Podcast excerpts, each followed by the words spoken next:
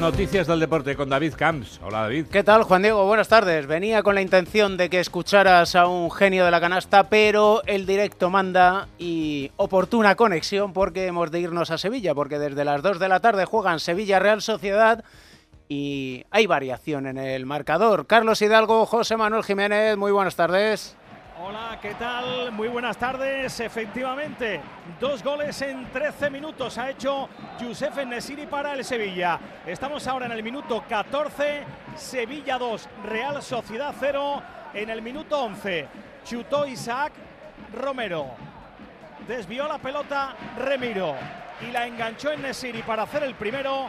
En el minuto 13, Isaac Romero le sirvió un balón dentro del área al futbolista marroquí y con muy poco ángulo le pegó durísimo a la escuadra. Un auténtico golazo el que acaba de marcar el eh, dorsal número 15 del Sevilla, el delantero centro del conjunto de Quique Sánchez Flores.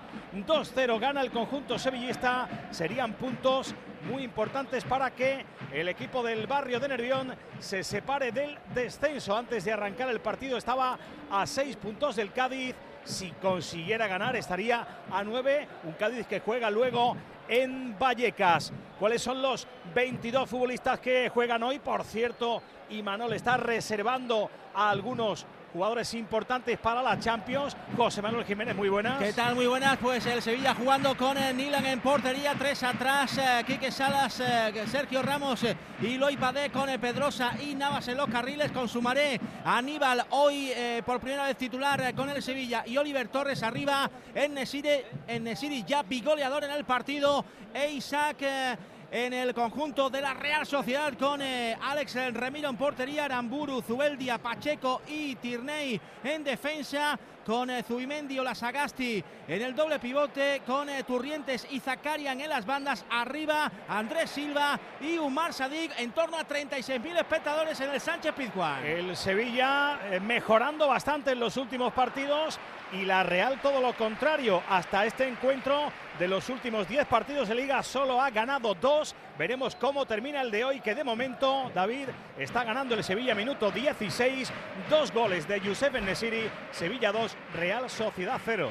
Si hubiera cambio, volveríamos, por supuesto. Recordemos, ayer ganó el Celta 1-0 al Almería, escolista al Almería. El Celta que de momento parece respirar a la espera de lo que suceda en ese partido que decía Carlos Hidalgo. El Rayo Vallecano Cádiz a las 4 y cuarto, 6 y media, Getafe Las Palmas.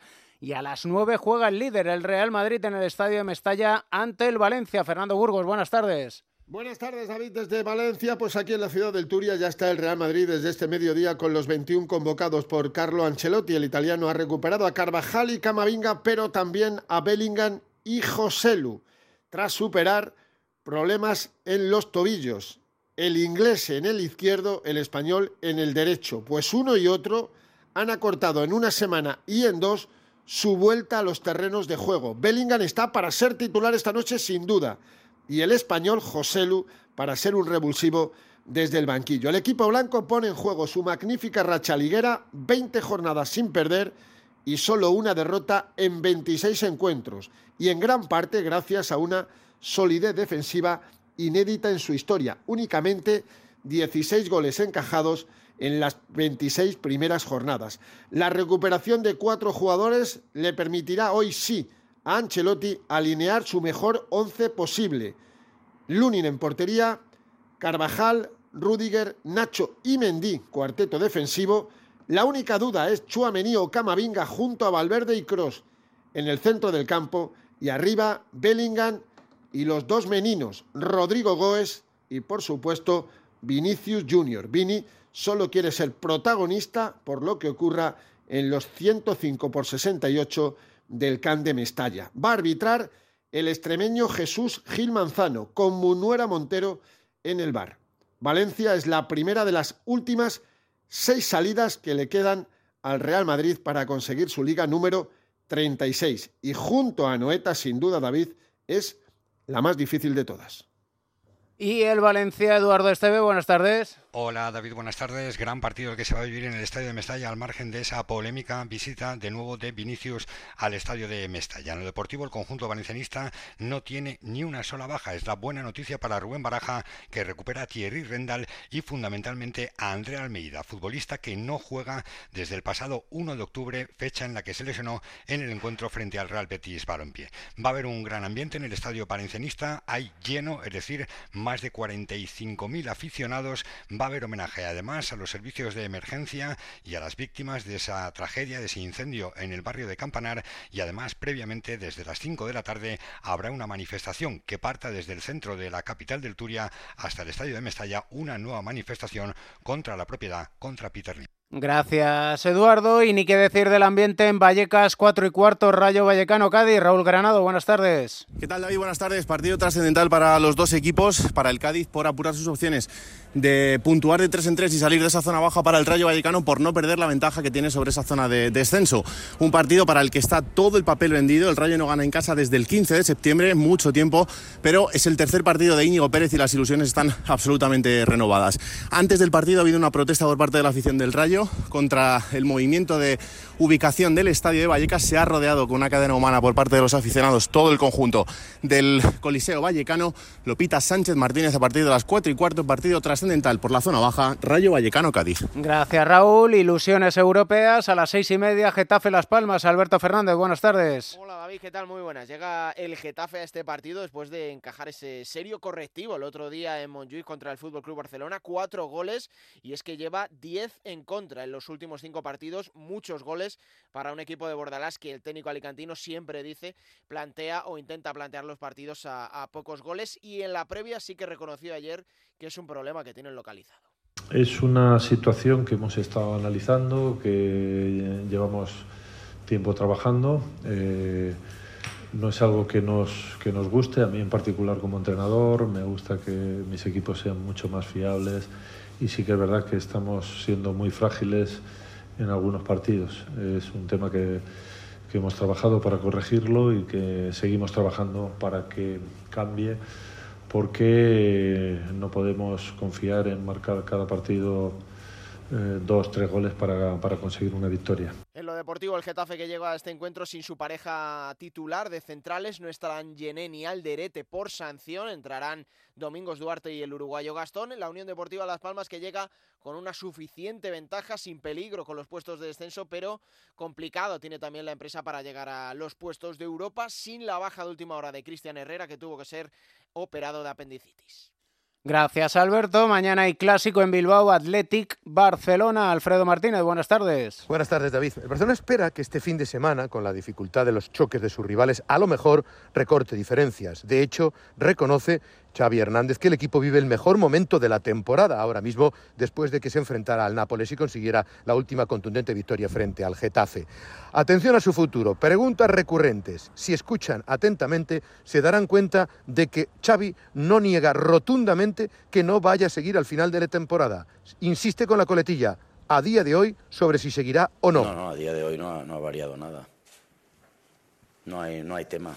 Eh paso a paso y a por el Athletic mañana nada más. No, a día de hoy no hay, no hay ninguna variación. Por lo demás, también ha destacado el buen rendimiento del equipo, ese paso adelante que ha dado la plantilla, referenciado en Lewandowski, que en los últimos encuentros ha materializado muchos goles, pero para él el rendimiento de todos ha sido fundamental en las últimas semanas. Sí, sí, Robert, y todos, todos. Eh, ninguna queja y ningún reproche a la plantilla, todo lo contrario. Creo que nos hemos unido más después de de eh, nuestra decisión de, marcharnos del club al 30 de junio. El equipo ha hecho un paso adelante y Robert también.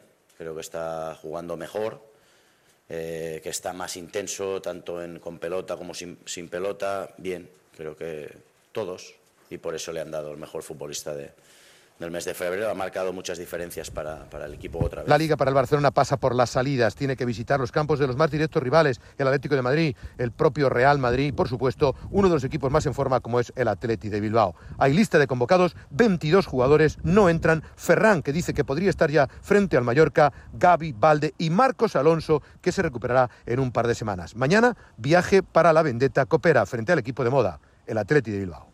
Gracias, Alfredo. El Athletic de Bilbao que eliminó al Atlético de Madrid, que recibe mañana al Betis, todavía no quedado Simeone. Bueno, yo siempre soy optimista y busco eh, intentar siempre pensar en, cosas buenas. Así que para llegar a los lugares donde queremos, seguramente necesitamos un gran esfuerzo de acá al final en Liga y obviamente en, en el duelo que tengamos con, con el Inter en Champions. Y por supuesto ganar, Alejandro Mori, buenas tardes. ¿Qué tal David? Buenas tardes, sí, pero para eso hay que ganar. Es el objetivo del Atlético de Madrid que vuelve a, a su estadio, al Metropolitano, donde está teniendo un buen rendimiento, sobre todo en el campeonato eh, liguero. Mañana ante un buen equipo como el eh, Betis, otra vez sin Antoine Grisman, que es baja junto a Lemar, Azpilicueta y Jiménez aunque el uruguayo ya empieza a hacer carrera continua, tiene como objetivo llegar al partido de Champions frente al Inter el próximo 13 de marzo, un Simeone que en rueda de prensa se ha mostrado optimista, aunque ha mandado un mensaje claro a sus jugadores para mejorar en bueno, defensa. Lo venimos hablando desde la temporada pasada, no es de esta temporada. Creo que el equipo necesita mejorar eh, en la intensidad y en la agresividad defensiva, pero que no representa muchas veces al colectivo, muchas veces lo individual eh, va generando eh, desde a lo colectivo fallas. Entonces necesitamos mejorar individualmente para que colectivamente eh, aparezcan siempre cosas buenas. Hay que ser más contundente en las dos áreas y por eso ha dicho que Morata mañana va a hacer un gol y por lo visto su acompañante arriba será Memphis Depay en un equipo formado presumiblemente por Oblak en portería con Llorente y Lino en los carriles, Bitzel, Paulista y Hermoso en defensa, Coque, De Paul y Pablo Barrios en el centro del campo y arriba, como te decía, Memphis y Morata. Vamos a ver qué ambiente hay mañana en el Metropolitano, cómo recibe la afición al equipo después de la tremenda decepción y el mazazo que ha supuesto la eliminación de Copa del Rey, sobre todo por la imagen dada, esa falta de ambición y esa falta de contundencia.